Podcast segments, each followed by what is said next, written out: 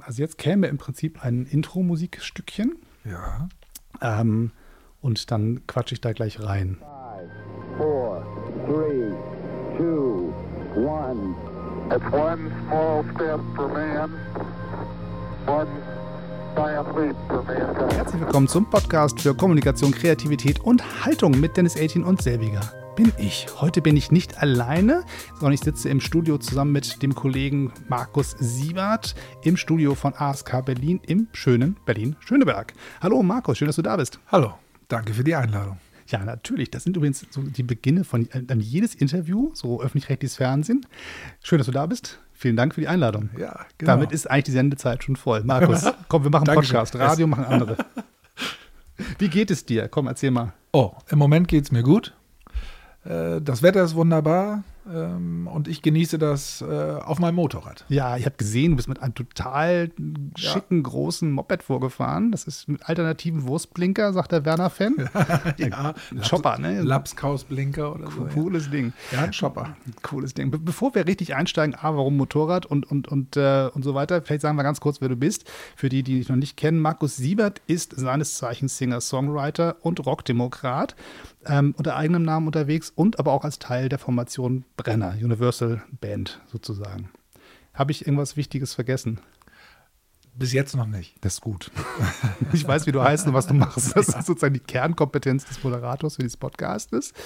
Du, Markus, ich habe dich eingeladen. Ähm, zum einen, weil ähm, ich unheimlich spannend finde, was du so treibst und machst. Und zum anderen halt auch ein bisschen, das, das gebe ich jetzt mal ehrlich zu, weil wir beide uns viel zu selten sehen und wir einfach mal plaudern wollten und dachten dann, äh, um da mal einen Grund für zu finden, lade ich dich mal in meinen Podcast ein, dann kannst du auch nicht absagen, weil ich weiß, du bist tierisch viel auf Tour, in Proberäumen unterwegs eingegraben und bist eigentlich unfassbar fleißig momentan. Entsprechend freue ich mich, dass es geklappt hat.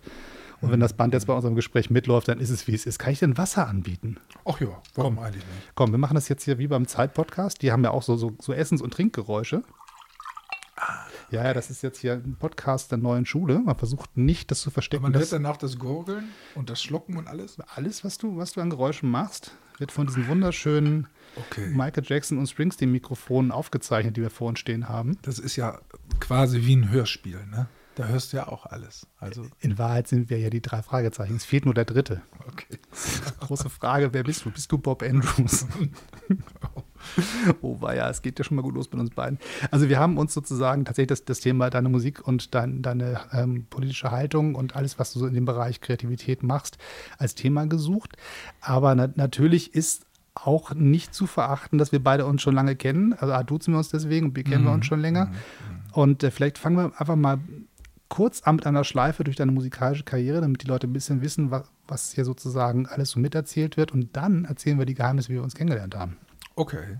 Also erzähl, erzähl mal, w wann ging es los mit, mit dem musikalischen Werk und welche Stationen sind zu erwähnen? Ja, die entscheidenden Momente waren, glaube ich, wirklich äh, die Gitarre, die mit neun oder zehn Jahren kam, die ersten Songs mit 15, die erste Rockband, da kommen wir dann auch noch zu. Ja, ich später. weiß auch den Namen. Den, oh Gott, ja. Es werden jetzt, oh, ja, es, mir wird jetzt schon ganz heiß. Das liegt daran, dass dieses wunderschöne Studio zwar sehr schön ist, aber eine Abluftanlage hat, die ich gerade Okay. ausgeschaltet habe, weil sie brummt. Deswegen Okay. kann das sein, dass der Sauerstoffmangel ist. Aber erzähl mal weiter, die, die erste Band und dann weiter. Ach, und dann Ewigkeiten Musik gemacht, Ewigkeiten in Hamburg unterwegs gewesen mit verschiedenen Bands. Und dann eines guten Tages konnte ich meinen ersten Longplayer aufnehmen. Beweg dich. Beweg dich, genau. 2007 und 2008 ist er ersch- äh, veröffentlicht worden. Ja, und von da war ich dann mit einem Bein schon mal in der Musikindustrie angekommen. Das war dann was, was anderes. Endlich vom rechten Weg abgekommen. Endlich vom richtigen Weg abgekommen, genau. Dann folgte ähm, weiter mit Mhm. Ausrufezeichen, habe ich mir gemerkt. Das ist total super, weil das eine Parallele bei uns beiden. Eine meiner frühen Schülerbands hieß ähm, Sturmflut und hatte auch ein Ausrufezeichen. Ah, Und wir waren damals ganz stolz, dass wir uns diese Idee, ge- das, das sind wir die Einzigen, die sowas machen. Hast du das von uns geklaut oder haben wir unabhängig voneinander das, das, die Interpunktion für uns Ich- entdeckt? Ja, glaube ich. Ich glaube, das war ganz unabhängig. Ganz unabhängig. Du hast Sturmflut nicht wahrgenommen. Nee, nee.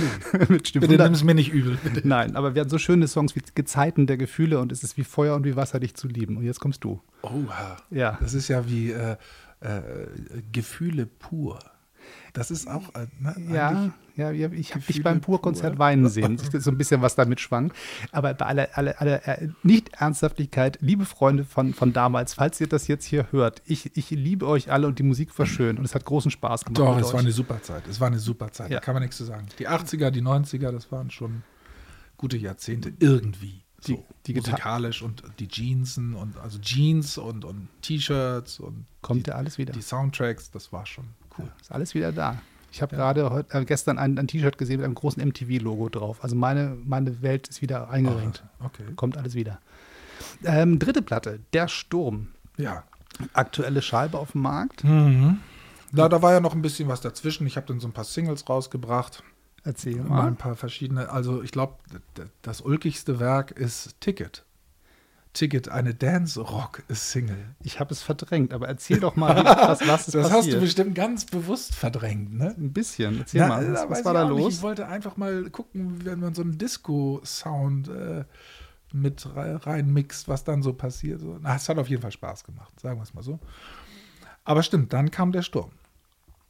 Äh, von 2015 an äh, ratterte das in meinem Kopf und dann 2016 wurde aufgenommen und 2017 war es dann auf dem Markt, ja.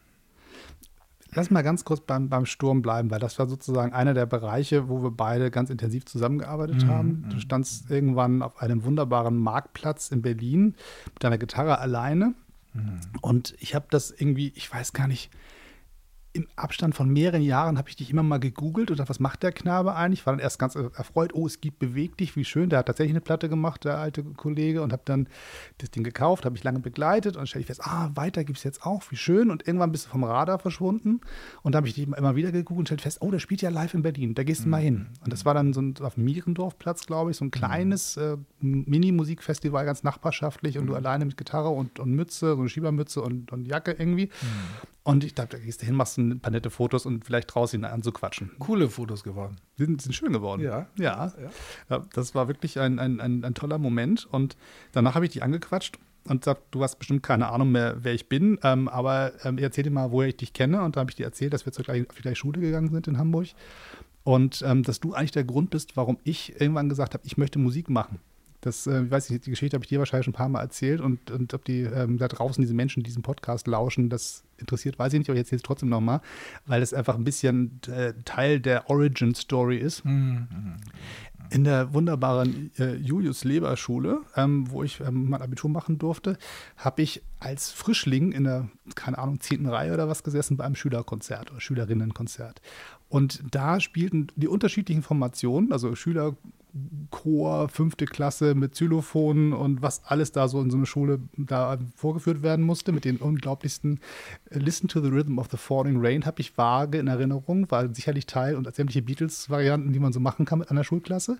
Und irgendwann am Ende hieß es, da spielt eine Schülerband, eine Rockband.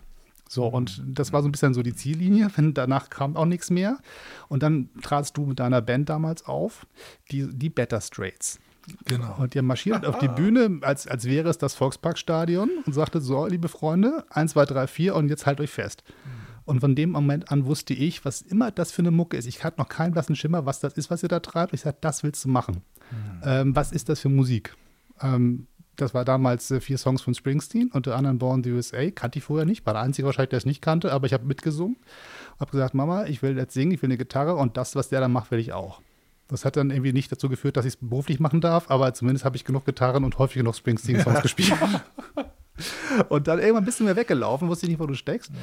Und dann habe ich dich halt irgendwann auf dem Mierendorfplatz wiedergefunden. So, und ähm, seitdem sind wir irgendwie immer wieder schon im Austausch und ich durfte dann eine Plattenproduktion begleiten mit der Kamera, Video und Foto. Und das war sehr, sehr schön, dir zuzugucken und zuzuhören in Momenten, wo man sonst eigentlich nicht so reingucken darf. Ja, das war ja auch eine schöne Zusammenarbeit. Also war, war ja eine, auch eine sehr intensive Zeit. Also der Sturm wurde ja innerhalb von ein paar Wochen oder ein paar Monaten dann realisiert im Ja. Studio. Und ähm, nein, da hängen schon viele Erinnerungen dran. Ja, da werden wir noch mal das Fotoalbum eines Tages aufmachen können. Das wird verkauft. vielmehr. Ja, genau. genau. Wel- Welcher Verlag auch immer uns das meiste Geld bietet, wird dann genommen. Ja, Hochglanz, Hochglanz. Querformat, ist klar, mattes Papier. Ich habe das, ich hab, ich hab das schon Ganz wie du willst. Ganz wie du willst. es ist im Kopf schon fertig. Okay. So, und, und momentan, also nach, nach dem, äh, der Sturm, da reden wir gleich nochmal drüber, weil das ist ja nicht nur irgendwie lustige Musik, sondern da ist auch noch viel mehr Geschichte mit dahinter. Ähm, kommt jetzt sozusagen ein aktuelles Projekt, mit dem du unterwegs bist, als Teil von der Universal-Produktion Brenner. Äh, Erzähl mal, was, was macht ihr da und vor allem, wo seid ihr gerade? Ihr seid sehr präsent momentan in meinem Instagram-Account, wenn ich das mal sagen darf. Ja, ja, im Moment sind wir auch sehr präsent im Fernsehen und ähm, haben es quasi in, in viele äh, tolle Samstagabendshows geschafft, so, um, um die, mit den Leuten Kontakt aufzunehmen. Gibt und, es Gottschalk noch? Nein. Nein. Wetten, das ist nein. es nicht. In Wirklichkeit, das war zum Beispiel früher so ein Gedanke von mir, wo ich so dachte, Mensch, äh, bei, bei Wetten das mal aufzutreten. Also das wäre es eigentlich gewesen. Hm. Jetzt musst du ins Frühstücksfernsehen, das ist die andere Jetzt sagen, Reichweitenkiste. ja, wobei früh, oh, ich bin eigentlich froh, dass ich da bis jetzt nicht hin musste, weil das ist so früh. Die sind aber bestimmt total nett, die Kollegen, Ja. die das machen. Ja, die sind super nett. Ich war schon, ich war schon mal in Hamburg beim Frühstücksfernsehen, aber das ist echt früh. So. Ne? Und äh, ich glaube, ich habe sogar mal gesungen morgens um diese Uhrzeit. Das ist aber gemein. Das war, ja. Geht das? Kann man Singst du eigentlich nur, wenn du irgendwie äh, äh, nicht ins Bett gegangen bist, dann singst du um 6 Uhr. Aber sonst als Sänger ich- kommt einem das nicht in den. In Ich den kann Sinn. morgens nur sagen, der Kaffee ist fertig und dann ist aber auch Ende mit dem, was geht. So. Ist schon schwer. Als Rocker geht es natürlich. Na ja, Je kratziger, desto besser. Nein, aber wir sind im Moment in den in äh, Fernsehshows äh, und machen auch viel Stadtfeste im Moment. Äh, dann kommen einige Festivals, da wird Wacken dabei sein, da die Harley Days in Hamburg. Cool. Das ist jetzt dann auch die Brücke, die man schlagen kann, denn äh, wir sind ja quasi als Bikerband unterwegs. Also wir sind, äh, ich sage mal, wir sind ähm, schon die Band des Augenblicks, weil wir vermutlich die älteste Boygroup sind, die jemals auf den Markt gekommen ist. Ich habe euch schon gesehen, Tanzen ist ältesten- nicht so euers, ne? nee, das, nee, nee, auf keinen Fall. Aber komm, äh, Herbert konnte auch nicht tanzen, ne? Aus dem, das? was ist aus dem geworden? Herbert hat doch auch gerade ein Hat Erfolg, ne? Geht. Ist das so? Ich, weiß es glaube. nicht. Es ist ein bisschen an mir vorbeigegangen. Aber es liegt daran, weil ich einfach wahrscheinlich so viel selbst unterwegs bin. Kann, kann sein. Aber ich habe den Eindruck, dass, dass da aus dem durchaus entweder schon was geworden ist oder noch was wird. Ich glaube, Herbert macht das schon. Brauchen Herbert Sie macht das schon. Er, er hat auf jeden Fall ähm, mehr, ein mehrsprachiges Album rausgebracht. Die Das hab Platte ich jetzt kenne ich. Die ist die super. letzte jetzt. Also ja, die letzte auch, da ist auch die Türkisch äh, mit drin. Genau. Aber er hat auch eine Platte auf Englisch aufgenommen. Die hat mir großen Spaß gemacht. Ah, ja. Weil, weil der Kerl da ein bisschen offen liegt, wie er Songs schreibt. Und das ist sozusagen eine Frage, die ich an dich habe. Weil der sozusagen Mhm. Musik macht und dann singt er so Nonsens-Texte. Und aus diesen Nonsens-Texten entwickelt er dann die Musik und dann kommt halt irgendwann so der richtige Text oben drauf, der diesen Nonsens-Text äh, ersetzt. Und vieles davon ist halt irgendwie Englisch, was er da so macht. So, so Fetzen und Voka Vokalmuster und so. Wie schreibst denn du einen Song? Da, da sind wir uns sehr ähnlich. Sehr ähnlich. So, äh, ein Song, äh, der entsteht irgendwo, die Geschichte oder dieses Gefühl entsteht irgendwo in mir drin, in irgendeinem Moment. Da kommt irgendwo ein Impuls, das kann auf der Straße sein, das kann auch eine Begebenheit, eine Nachricht sein, was auch immer. Und ähm, ja, und dann wächst das Ding. So. Ist aber auch schon vorher, also das heißt, äh, meistens ist die Musik da und dann zur Musik kommt hm, ein Gesumme und Gebrumme oder auch so ein Vokalgesang oder so ein englisches Gebrummel und manchmal, und das ist auch schon vorgekommen, kommt sofort der Song. Und dann wird der innerhalb von einer, das ist dann so, so ein Zwei-Stunden-Ding. Ja. So, auf einmal kommt das und dann wird es niedergeschrieben. Und wenn es nächsten Tag noch funktioniert, dann mache ich an dem Ding weiter. und, ne, weil du bist ja emotional in dem Ja, Augenblick, steckst da drin. Und wenn er sich nächsten Tag noch gut anhört, ähm, dann ja, geht's los. Aber tatsächlich hätte ich bei dir echt gedacht, dass du mit den Texten anfängst, weil deine, deine Musik, also für mich zumindest der Zugang häufig über die Texte läuft. Aber es läuft andersrum, erst die Musik. Naja, wie gesagt, diese, diese Geschichte ist ja schon da. Ja. Ähm, aber äh, der Text ist, ist ja nur Wort. Wie soll ich sagen? Äh, Das ist so, als würde ich sagen, Musik ist ja nur Mathematik. Ist ja auch richtig so. Musik ist auch nur Mathematik, wir hören es aber anders. Ja, Musikleistungskurs, Josi Leberschule, ich habe hab- mal eine Fuge analysiert, das ist nur Mathematik. Ich Hatte ich keinen Bock drauf, Keinen Spaß. deswegen schreibe ich Songs. Habe ich, hab ich mich immer geweigert. man kann Politik studieren oder es machen, man Ja. kann Musik studieren oder es Richtig, machen. Ich richtig, sehe ein genau. Muster. Ja, Ja. genau. Und ähm, nein, die Geschichte ist war vermutlich schon da. Äh, und, und aber damit das korrespondiert, damit äh, der Text, der ja eigentlich, äh, ja, es ist ja einfach nur eine Information. Ja. So, das ne, sa sage ich jetzt mal so einfach. Und, und die Musik, ähm, piekst dich in, im, trifft dich im Herzen irgendwie so und ich mag das eben, wenn es wenn es beides dann gut zusammenpasst. Und dann wird es eigentlich arrangiert. Also ich habe ich hab auch schon einen Text niedergeschrieben, einfach so. Und dann später versucht, die Musik drauf zu machen. Ist aber nicht so mein üblicher Arbeitsablauf. Ja. Das, äh, in der Regel geht es über die Musik. Und mit der Geschichte schon im Kopf. So. Aber es kommt alles komplett aus dir selber raus. Also die Variante ähm, jo äh, Elton John nach dem Motto, ich mache hier irgendwie die Mucke und der, der nette Kollege Bernie macht schon einen passenden Text, so arbeitest du nicht. Das muss schon alles gemeinsam aus dir heraus. Mhm. Ja, ja, ja. Das, ähm, wenn ich andere Songs singe, kann es passieren, dass man das hört. Weil ich nicht mit dem so stark verbunden bin. Also es ist auch bei Brenner eine Herausforderung immer wieder gewesen auch. Ja. Wir haben auch Unmengen an Songs gehabt bei so einem Projekt, das schreibst du nicht selbst, das kannst du in dem Zeitraum gar nicht Mhm. selbst schreiben. Das geht gar nicht. Da haben wir auch mit großartigen Schreibern zusammengearbeitet, selbst dann viel verändert und dann ist die Frage, hat, der, Kollege lacht gerade, weil er was umgeschmissen hat. Das ist nicht schlimm, das darf man ja machen. Ich trinke Trink mal einen Schluck Wasser. Einen Verlegenheitsschluck Wasser. Ja, wir machen das mal beide parallel in Stereo. Warte mal auf. Sehr herrlich. Gut, gutes, gutes Berliner Wasser. Ähm, jetzt werden die Leute fragen, was Wo waren wir? umgeschmissen hat. Was so. umgeschmissen hat, werden sie fragen. Aber das, das ist dann, kannst du ja später. Können das lösen wir alles auf. Ich muss auch rauskriegen, was es war. Ich habe nur was gehört, ich habe es nicht gesehen. Ja. Wo war ich? Äh, Wo waren wir? Ja, das da fragen wir jetzt mal die, die Zuhörer. Mein Eindruck war, dass wir an dem Punkt waren, dass, dass die Songs bei Brenner von anderen Leuten geschrieben worden sind und da ganz viele Songs geschrieben worden sind, die man gar nicht selber schafft. Ja, genau. Wegen der genau. Menge auch. Die Und der Menge einfach und die Zeit, die du dann Ja. brauchst, um, um, um auf, die, auf die guten Songs zu kommen. Ja, und dann haben wir natürlich angefangen mitzuschreiben. Das heißt, die, die tollen Ideen, die da kamen, zu verbessern, zu optimieren, auf uns zu, zu bringen. Und es gab zwei Songs, da hat es bei mir sofort gefunkt. So. Ähm, und ähm, da haben wir dann noch ein bisschen dran weitergeschrieben und das sind dann eigentlich auch die Songs geworden, die ich, äh, wo wir der Meinung waren, dass ich die dann überwiegend alleine singe, einfach auf dem Album auch. Ja. Ich habe euch ähm, verschiedenen Weisen schon gehört, aber richtig verstanden, warum das funktioniert, was ihr tut, habe ich vor kurzem erst. Da war ich mit dem Auto unterwegs. Ich bin so ein, so ein, so ein Lieferwagen gefahren von, von Berlin nach Braunschweig für, eine- für eine Veranstaltung, die wir organisiert haben von der Agentur aus. Und da bin ich morgens mit diesem Sprinter über die Autobahn, so um sieben morgens los und dann musste ich nach Braunschweig. Und ich hatte irgendwie mein Telefon gekoppelt mit, äh, mit der Anlage dieses Busses und dachte, was für Musik kannst du denn mal hören? Und guckte da so rein, was Spotify mir so anbietet. Und dachte, komm, jetzt machst du mal Brenner an. Weil ich hatte vorher schon reingehört, fand das irgendwie nett, aber habe das sozusagen wieder ein bisschen rausgeschubst. Und in dem Moment dachte ich, jetzt weiß ich, was ihr da macht. Das ist echte Autofahrmucke, was, was da läuft. Das macht richtig Spaß, damit über die Autobahn zu nödeln. Natürlich mit 120 Sachen mal schneller fährt so ein blöder Sprinter nicht, aber es, also, es ist nicht großer Highway. so, aber es fühlt sich ein bisschen so an, wenn die Musik über das, das Radio läuft. Kann man, das, plant man das so, dass dieses Gefühl, was da laufen soll, entsteht das beim Machen oder ist es Teil des Teams, was in sich das rausarbeitet? Oder wie kriegt man so einen musikalischen Knopf gedrückt, dass man weiß, man sitzt auf der Autobahn, die Musik passt dazu?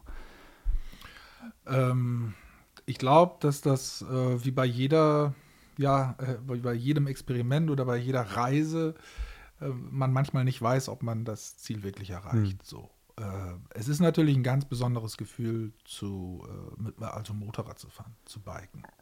Das war mir vorher auch nicht so klar. Ich konnte zwar Zweirad fahren, ich bin früher auch schon Motorrad mal gefahren, aber ähm, als ich mich dann damit auseinandergesetzt habe mit dem Biken und selber richtig gebiked habe quasi und selber gefahren bin, äh, weite Strecken, da wurde mir das erst richtig klar, was das bedeutet. Also es hat schon was mit Freiheit zu tun. Du bist, äh, vor allen Dingen ist es, ich sage immer, wenn ich mit meiner Maschine fahre, ich reite aus. Das ist ein Ausritt. ja.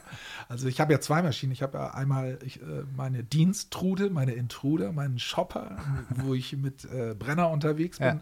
Und ich habe ja auch ähm, eine Sportmaschine. Äh, die fährt sich natürlich ganz anders.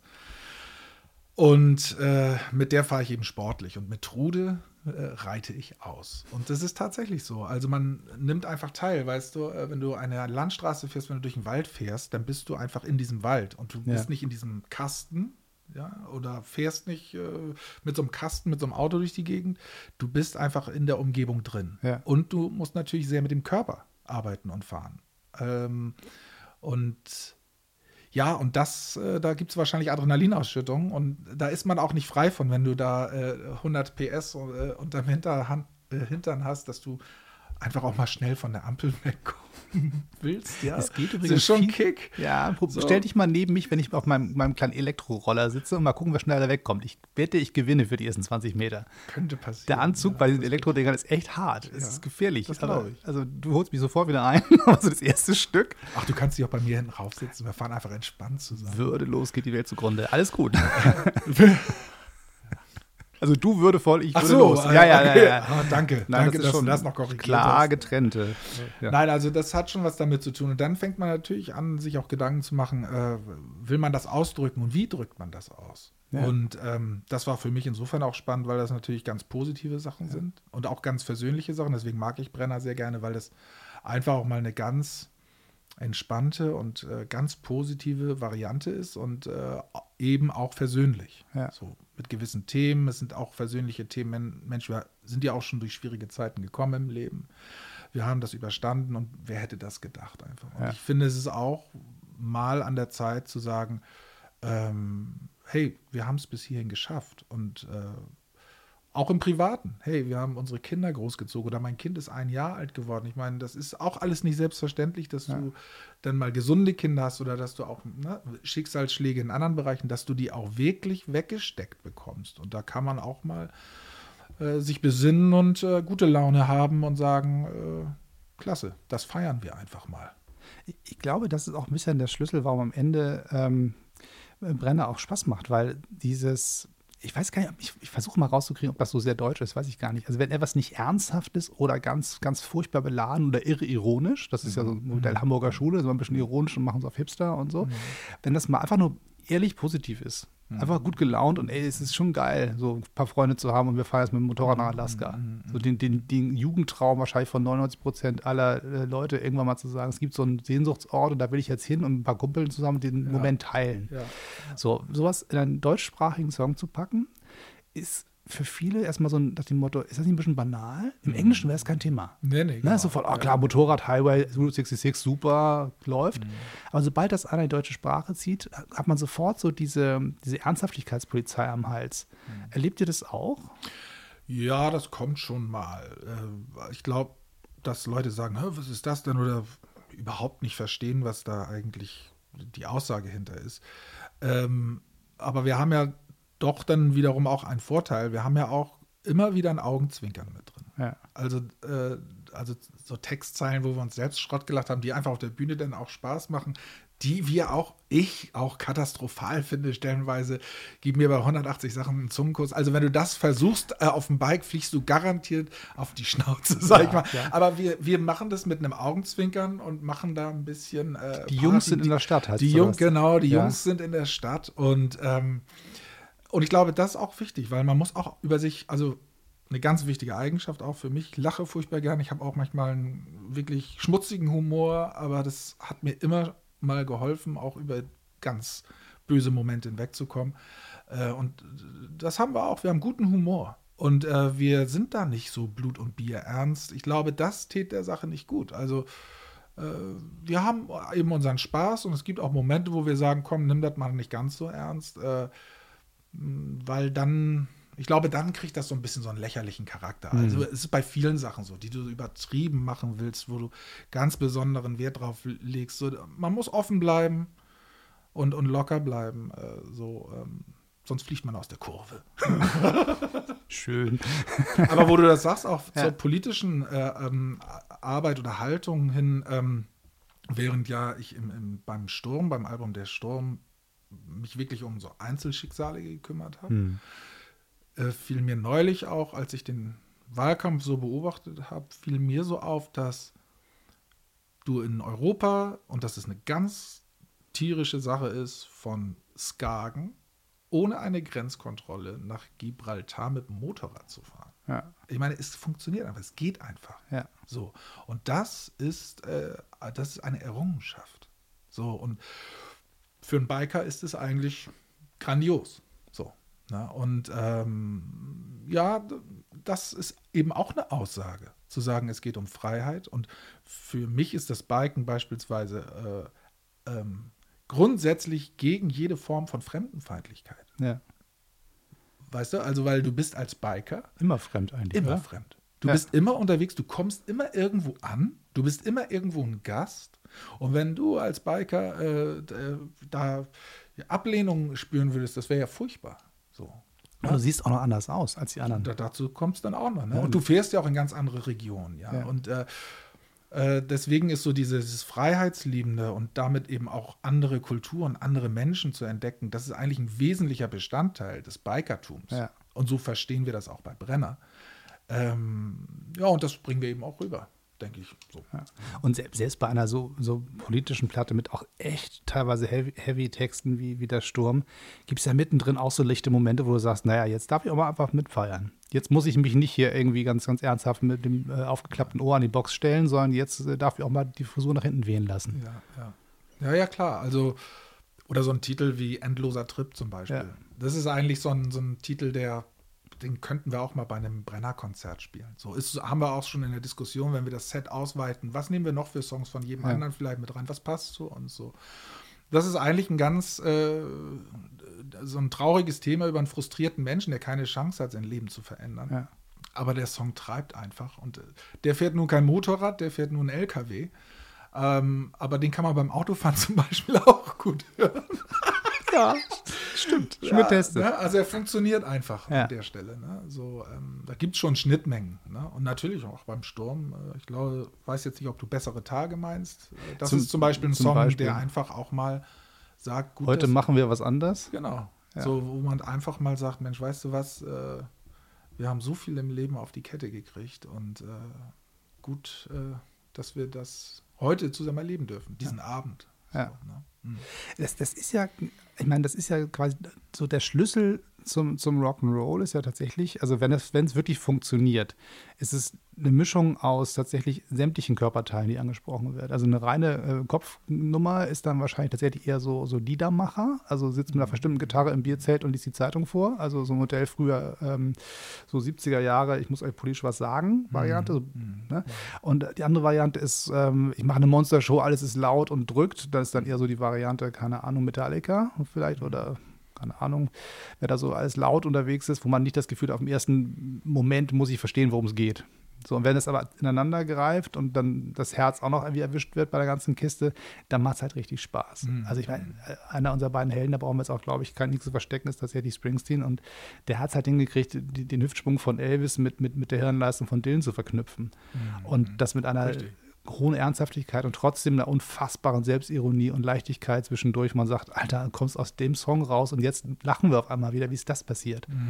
Und das ist ja dann diese ganz große Kunst, die dann funktioniert. Ähm, es gibt so ein paar Rituale, die ich neu etabli etabliert habe in diesem schönen Podcast, weil er Ah, sich ja. sozusagen immer so entwickeln sollte, jetzt gerade ein bisschen Schwung nach vorne. Und äh, eins, der- ein der Rituale ist, dass wer hier zu mir ähm, in den Podcast kommt, physisch, also wer mir nur am Telefon quasi sein Ohr schenkt, dem grüße ich freundlich und dann geht es halt nicht so gut. Aber wer hier zu mir kommt ins Studio, der bekommt von mir ein Geschenk. Oh. Ja, ja. Ich habe dir was mitgebracht. Ich hoffe, es, du kannst es noch bedienen. Du weißt, was es ist. Ähm, für die, die es jetzt sozusagen äh, im Audioformat nicht verstehen, worum es geht, sag mal, was hast du denn da in der Hand? Guck Jetzt so? dir das mal an. Ich habe eine Live-LP, eine, also, also Vinyl, Genau, Kinder, das ist Plastik. Kinder. Das hat so Rillen drauf. ja, genau, es hat Rillen von Klaus Lage. Das ist ja geil. Ich habe mich lieber Herr Gesang. erinnert, dass du irgendwann sagtest, Klaus Lage ist so einer deiner, deiner frühen Helden. Und wenn man reinhört, weiß man auch ein bisschen warum, glaube ich. Ja, das stimmt, das stimmt, tatsächlich.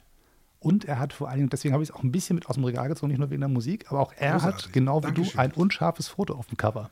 Das hat mich ganz besonders äh, mit, mit einem Lächeln versehen. Stimmt, ja. Weil ich, ich, wie, viele von euch wissen, fotografiere ich viel und Markus Plattencover durfte ich auch knipsen. Was hat's auf das Cover geschafft? Ein unscharfes Foto. Mann. ja, aber ähm, auch, auch bei Klaus Lage ist das manchmal wichtiger, die, die Be Bewegung und die Emotionen zu zeigen, als die Pixel. Aber damals war es definitiv ein Film. Hast du denn noch ein, ein, ein Abspielgerät für diese Tonträger zu Hause? Nein. Verdammt, was müssen wir tun? Tja, das ist jetzt die gute Frage. Jetzt muss ich auf dem, auf dem äh, Trödelmarkt gehen und äh, mir so ein Ding holen. Ja, oder wir trinken erstmal ein Stückchen Wasser. Guck mal hier. So, du auch noch einen Schluck. Ja, ja gerne. Ähm, und dann kann ich dich beraten. Es gibt hervorragende äh, Fachgeschäfte in Berlin. Die nehmen dir zu viel Geld ab oder du gehst einfach in eines der großen äh, äh, Elektronikkaufhäuser, die haben auch schöne Plattenspieler. Und ähm, so, sofern du dich nicht als audiophiler Musikstudent outest, kriegst du auch einen ordentlichen Preis. Sobald du anfängst zu erzählen, dass du das irgendwie, weil es muss irgendwie wärmer klingen und so, dann verkaufen sie die teure Kiste und das ist dann auch egal. Was hörst du sowieso nicht, weil die Boxen, die du zu kaufen müsstest, dann so teuer sind, dass es keinen Sinn mehr macht. So. Ich verstehe. Genau, ich habe für 250 Euro einen tollen Plattenspieler zu Hause stehen und der klingt schön. Es macht Spaß, eine Nadel auf eine, eine, eine Rille zu setzen. Macht es denn auch dieses. Ja, ja, ein bisschen. Nicht zu doll, aber ein bisschen. Ich glaube, in schön. den 90ern fing man an, dieses Rauschen äh, digital auf äh, Aufnahmen raufzubringen, Ja. damit es sich so anhört, als ne, hätte man. Ich glaube sogar der Rap oder Hip-Hop, der hat das irgendwie Ja. etabliert oder kultiviert. So. Ja, die haben ja auch quasi die, die, diese ganze Turntable-Geschichte auch wieder quasi mit zurückgeführt. Also die, die Clubszene fing wieder mit Vinyl an, ähm, bevor alle anderen es wieder belegt haben. Aber ich weiß, dass sozusagen eigentlich kein großer auf den Markt momentan kommt, ohne zu sagen, also eigentlich müssen wir zumindest eine Limited Edition Vinyl mit rausschmeißen, damit A, die Hipster das kaufen und B, Leute in unserem Alter, die sagen, früher gab es doch schöne Platten und ich habe noch ein paar und war das nicht alles viel schöner. Aber das naja, ist, das ist ja auch dein Wunsch, der Sturm in Vinyl. ja, mein heimlicher Wunsch ist ja als Kassette, aber das, da muss Als ich noch ein bisschen mit dir Kassette. kämpfen. Naja, für Vinyl äh, müsste das äh, müsste alles nochmal gemastert werden. Ja. Ist das technisch Das- komplett anders, was da passiert? Ich glaube ja. Da, da passiert was anderes. Kinderfrage, was ist ein Mastering eigentlich? Achso. Was macht man da? Naja, das Mastering ist, äh, kann man sich so vorstellen, da alle Spuren, die, es, äh, die im Studio aufgenommen wurden, die haben ja halt ein bisschen viel Bass, die haben ein bisschen viel Höhen. Also, Ja. ne, da gibt es ja so, das klingt nicht auf jeder Anlage gleich. Ja. Ja, wenn es ins Auto reinpackst, dann hast du auf einmal mehr Bässe. Wenn du äh, das ähm, übers Radio hörst, dann klirrt das nur. So, und das Mastering versucht es so zu machen, dass es sich auf jedem Gerät gut anhört. So, das ist der, dieser Vorgang. Früher hat man da richtig Aufriss betrieben. Da gab es Mastering-Studios. Die sind immer weniger geworden. Heutzutage macht das meistens das Aufnahmestudio mit.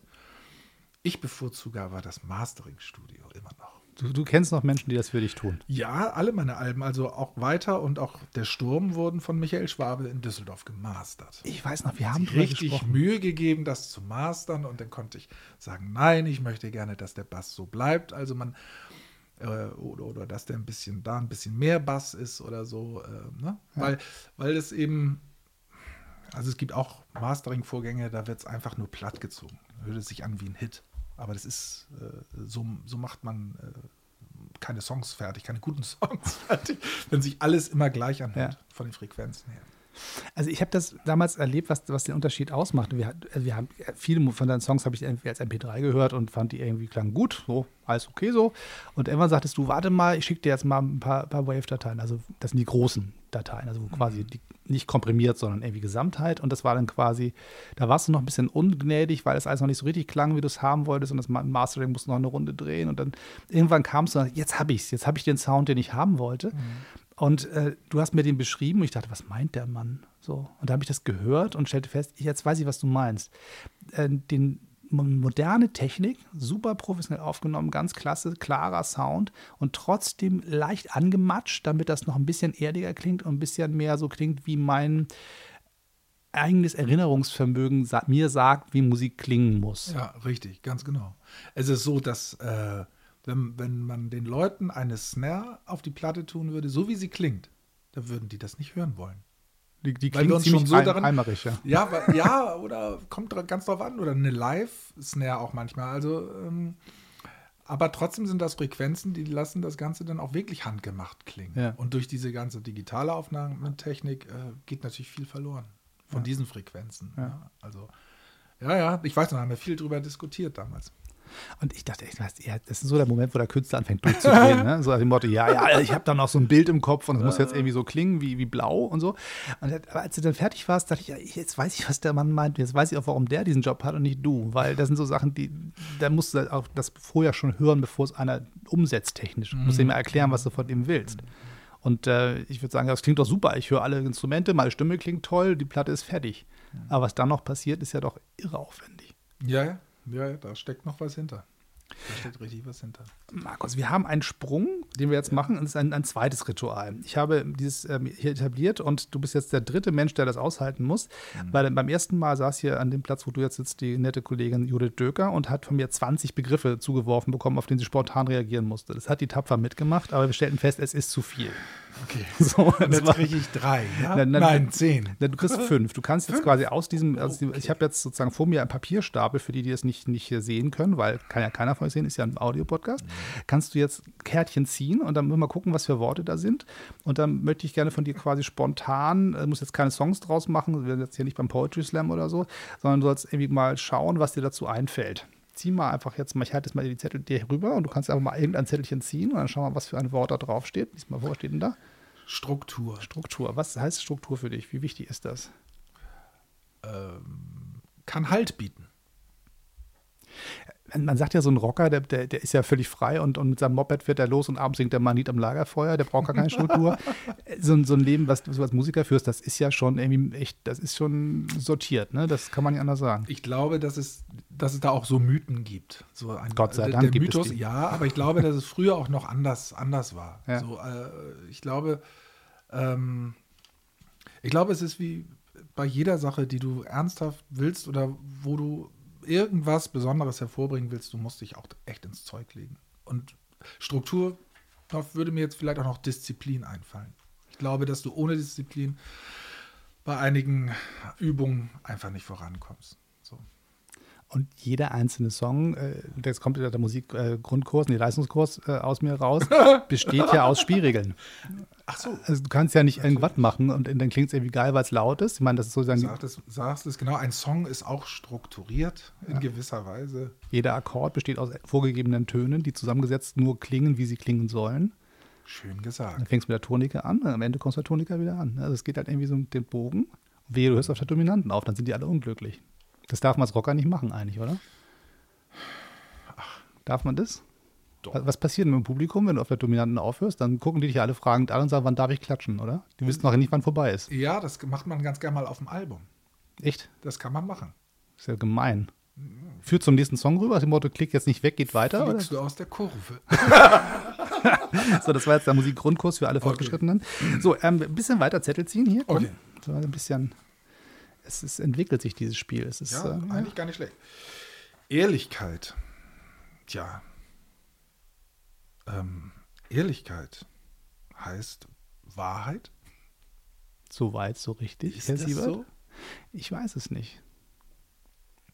Ist das das gleiche oder ist das was anderes? Tja. Ehrlichkeit. Aufrichtig sein. Ich, ich, ich, ich sag mal, was, was ich an deiner Musik äh, mich getriggert hat, und das war tatsächlich dieses Ding, dass mir zwar Geschichten erzählt werden, die ausgedacht sind, die aber einen ehrlichen Kern haben, wo ich das Gefühl habe, der Kerl hat was Echtes gesehen, auch wenn er sich ausgedacht hat. Also, weißt du, was ich meine? So dieses, ähm, es, es könnte echt sein, aber es ist zwar nicht echt, aber es ist trotzdem ehrlich. Ja. Könnte man so sagen. Gut, der Kollege. Ich glaube, dass es das, äh, wenn man es auf Songs bezieht, äh, immer auch oder bei, bei Story-Songs ähm, natürlich um Ehrlichkeit geht. Irgendwie. Also ähm, möglichst, möglichst präzise und trotzdem möglichst frei die Geschichte zu erzählen. Ja, Wert, also auch, es hat ja auch was mit Werten zu tun oder auch nicht zu werten ja. in der Geschichte. Also finde ich zum Beispiel ganz schlimm. Es gibt auch, auch Kollegen, die gerne den erhobenen Zeigefinger in ihren Mhm. Songs haben. Ich finde, das äh, hat da nichts zu suchen. Also Ist das Beschreiben ehrlicher als das ähm, zu sagen, so müsste es richtig sein? ich glaube, dass ähm, wir alle ähm, quasi ein gewisses Maß an Unehrlichkeit in uns haben und das muss auch so sein. Und ich glaube, dass es auch viele Menschen gibt, die keine Chance haben, ehrlich zu sein, weil sie, ähm, mir fällt da spontan Armutskriminalität ein. Hm. Ja, es gibt Menschen, die äh, können sich das einfach nicht erlauben und die sind deswegen, ja, um weiterzukommen, um weiter überleben zu können, äh, sind sie eben unehrlich. So, und das ehrlich zu erzählen Hm. ähm, und äh, davon zu berichten, das ja, ist schon anspruchsvoll. Vor, vor dir liegt ja ein, ein Buch auf dem Tisch, das, das, da bist du im gleichen Buch gelandet wie die Judith Döker. Ähm, Impulse für die Demokrat, eine Demokratie der Moderne, wenn ich mir was wünschen dürfte. Ähm, der, du hast dich ja quasi damals entschieden, einen, einen Songtext, äh, quasi, ähm, quasi die, die Musik rauszunehmen und die Texte beizusteuern für dieses Buch, wo du ganz klar gesagt hast, ich, ich schaue mal, ich be- beschreibe mal Menschen, die am Rande der Gesellschaft stehen mit, mit ihrer Welt und versuche den Leuten dadurch nahezubringen, wie, wie, wie gefährdet die Demokratie eigentlich ist, wenn Menschen sozusagen sich nur noch mit dem reinen Überleben und dem Alltagskampf beschäftigen müssen, weil es gar nicht anders geht für sie und gar kein Platz mehr im Leben ist für all das, was wir sagen, gesellschaftliches Engagement, über die anderen nachdenken, wie geht es den anderen eigentlich, dass der Egoismus quasi nach vorne geschoben wird aufgrund der Notlagen, in denen sie sind. So, ist das eine, eine akkurate Beschreibung von dem, was, was du da ja, gemacht ja, hast? Ja, ja. Das war meine Grundidee. Oder äh, sagen wir es mal so, ähm, ich glaube, dass du das auch äh, dann letzten Endes mitformuliert hast, weil ich ja auch in so einem Prom äh, Prozess war, einfach Mhm. als, die, als die Songs im Studio aufgenommen wurden. Und da mache ich mir ehrlich gesagt gar nicht so über das Ergebnis und wie man das nachher ausformuliert Gedanken. So, Ja. Da stecke ich eigentlich viel zu sehr in den Songs drin. Aber äh, es ist richtig, ja. Es wurde immer deutlicher, dass es darum geht, äh, wem, von wem erwarten wir eigentlich Demokratie? So. Oder äh, ja, äh, demokratisches Verhalten oder ähm, auch Solidarität. So. Solidarität ist nämlich auch ein, ist ein wunderbarer Begriff und es ist eine wunderbare Sache an sich. Die Solidargemeinschaft an sich ist großartig, aber äh, ähm, wenn die Menschen keine, keine Kraft mehr haben, solidarisch zu sein, äh, dann und Solidarität zu leben, dann wird es kritisch. Und ich glaube, dass wir an diesen Punkt äh, gekommen sind. Und es ging schon, also in, für mich spürbar, so zwa- 2015 ging es los eigentlich, wo eigentlich auch Europa auf die, auf die äh, Probe gestellt wurde durch die Flüchtlingswelle Mhm. so wo äh, jeder angehalten war, sich mal Gedanken darüber zu machen, äh, was da eigentlich passiert in der Welt. Und ich meine, wo sind wir jetzt? Wir haben eine der, ja, ich würde mal sagen, der äh, schlimmsten Weltlagen, also die, die wir seit langem hatten. Also die, die Stimmung unter den Staaten der Welt ist ja einfach auch so schlecht. Mhm. Und das kommt dann nämlich noch hinzu. Das heißt, wenn ich keine Kraft habe, äh, mich um meinen Nachbarn zu kümmern, und wenn ich jetzt auch noch Angst habe, weil das ist nämlich das, was die, was viele Regierungen nach meiner Meinung äh, verbreiten im Moment und was, glaube ich, auch so fast schon wie so ein Instrument ist. Mhm.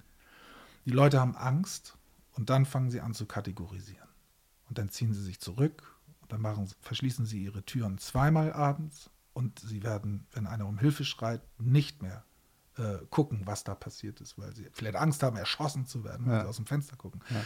Und das sind alles so Punkte, wo, ähm, wo es nicht leicht fällt, glaube ich, ähm, die Courage selbst aufzubringen. Und das, deswegen habe ich beim Sturm oder war so beim Sturm eigentlich auch mein Wunsch, äh, die Menschen zu ermutigen, über die eigene Courage nachzudenken äh, oder couragiert zu sein, ohne zu sagen, dass sie es müssen. Denn es fällt nicht leicht, couragiert zu sein, wenn du dadurch dich schon wieder selbst in Gefahr bringst. Ja. Das, was du in einer Großstadt auch erleben kannst. Ja, Also es ist schon schwierig, es ist nicht so leicht, aber, aber trotzdem habe ich eine Hoffnung, weil in den Konzerten, die ich gegeben habe, äh, zum oder mit dem Repertoire aus, aus dem Album Der Sturm, war immer die Rückmeldung, ähm, toll, dass du das so auf den Punkt bringst. Ich hätte nicht gedacht, dass man das so, so knallhart auf den Punkt bringen kann, dass man sich das dann noch, noch anhören kann. Ja. ja. So, ne? Ich meine, du kannst ja viel singen und viel sagen, aber Ja. äh, dass man das dann auch noch gerne hört. Ja. Das ist ja eigentlich das, was ich wollte. Ich wollte, dass du einen schön, eine, schön, eine schöne Melodie hast und dass du den Song gerne hörst und dich dann fragst, ach du Elend, was habe ich denn, was habe ich mir denn, was für eine Geschichte finde ich gerade gut? Ja.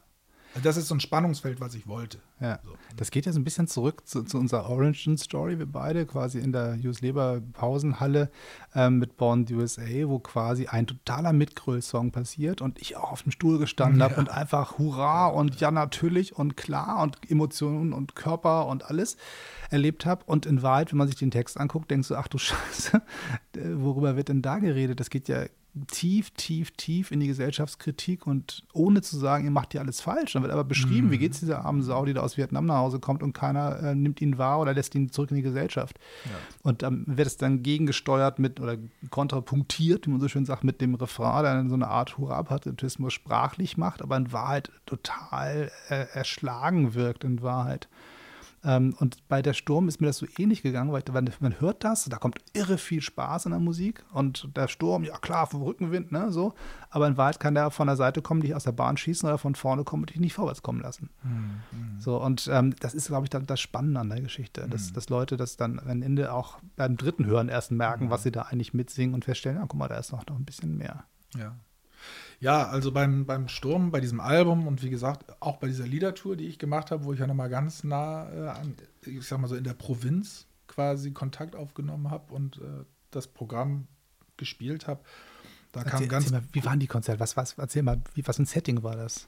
ja, das war bemerkenswert. Das war einfach unvorstellbar äh, schön. Ich sag danach auf jeden Fall nach dieser Tour, ähm, wenn du als Künstler die Liedertour nicht gespielt hast, Mhm. als Sänger, dann hast du echt was verpasst. Dann hast du was verpasst und dann, dann fehlt dir auch eine Erfahrung als, als Musiker. Die Spielregeln sind in Wahrheit, du sitzt in einem großen, äh, relativ gut klingenden, aber leeren Raum mit wenig Ja. Technik. Richtig. Ähm, und Menschen, die aber vor dir sitzen und sagen, du mach mal ohne Show Genau. deine Songs. Genau. Es sind meist, also auch viele inzwischen seit äh, zehn Jahren, ähm, gibt es ja, nee, 15 Jahre, glaube ich schon, gibt es diese Liedertour und die ist immer größer geworden, immer, äh, hat immer mehr Fans und äh, Stammpublikum.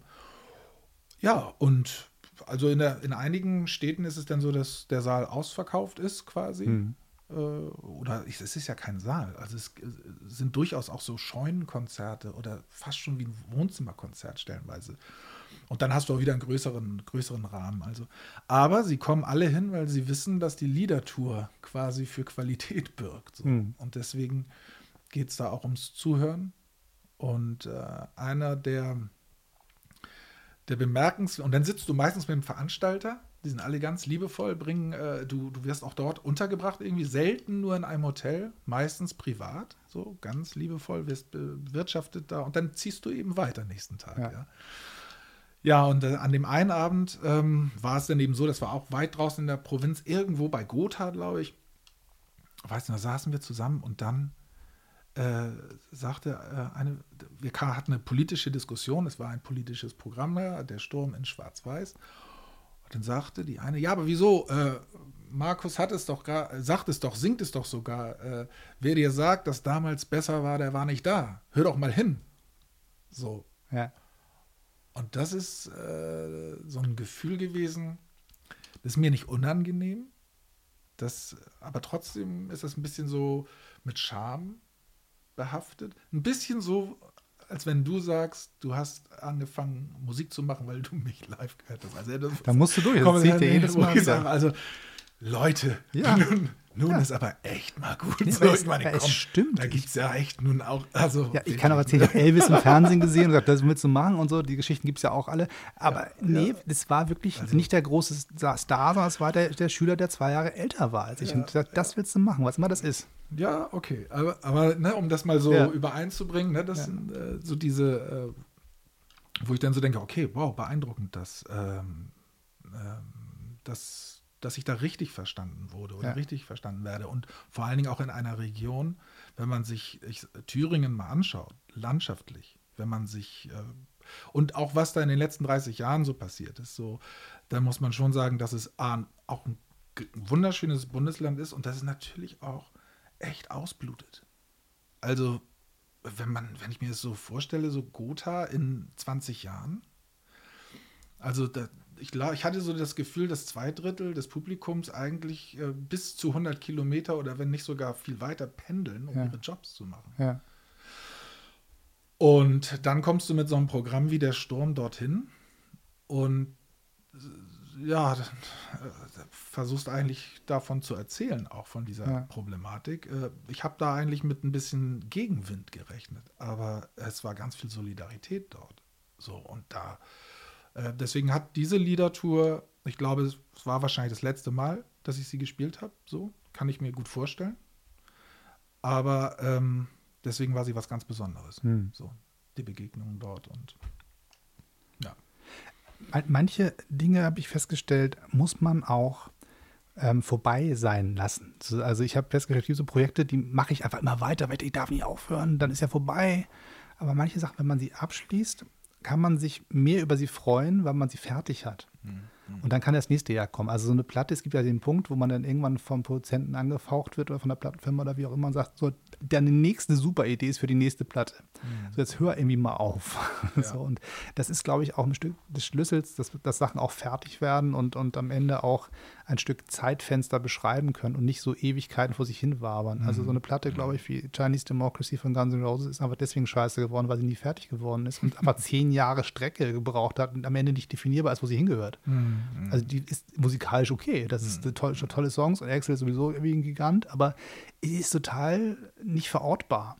Ja, ja. Und klar definiertes Produkt, das fängt in dem Monat an, das hört in dem Monat auf und man kann sagen, das beschreibt meine Jugend zum Beispiel. Also es gibt so viele Platten, wo ich sage, das ist exakt meine Pubertät oder das ist exakt der erste Liebeskummer oder der erste Urlaub, den man alleine gemacht hat oder so.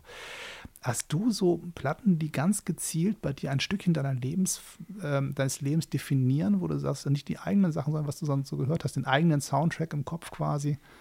Als ich 15 war, war es die Platte, die mich durch schwere Zeiten gebracht hat oder motiviert hat jetzt oder hast du so, so Musikstücke? Ja, also hm, Musikstücke. Äh, für mich ist, glaube ich, das Album Ö von Herbert Grönemeyer Ja. für die Zeit, als ich 15, 16 war, glaube ich, Mhm. 14, 14, 15, 16. So auch, äh, ja, da, also wenn ich da Songs höre, bin ich eigentlich wieder, bin ich wieder zurück. so, und äh, ich habe äh, die Brücke geschlagen äh, bei den letzten Konzerten. Da habe ich ja viel erzählt aus meiner, äh, wie ich anfing, Musik zu machen und auch ähm, die Geschichte erzählt äh, von meinem zweiten Schulpraktikum. Das werde ich dir auch mal irgendwann erzählen. Ich glaube, das ist etwas, worauf, worüber du dich gerade das, das Band läuft tierisch, noch tierisch, äh, äh, was unglaublich lustig wäre so. Und dann habe ich ähm, danach äh, äh, einen Song von Springsteen gespielt.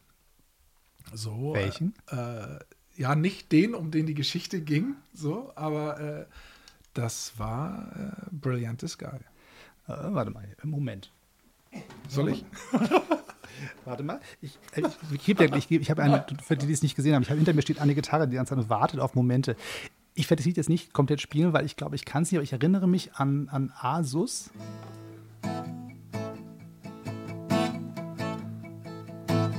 Kann das sein? Das ich spiele es in G. Du spielst es in G-Dur. Ich gebe dir mal das Gerät rüber. Es ist jetzt nicht ein komplettes Konzert, es ist technisch nicht perfekt abgenommen. Du musst es auch nicht ganz spielen, aber einmal an, an, andengeln.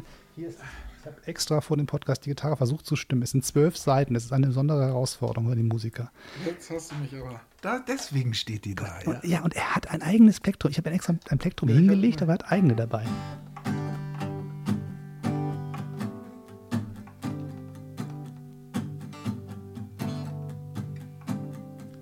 I hold you in my arms. It's the best place. When all those words whispered, baby, just as you turn away.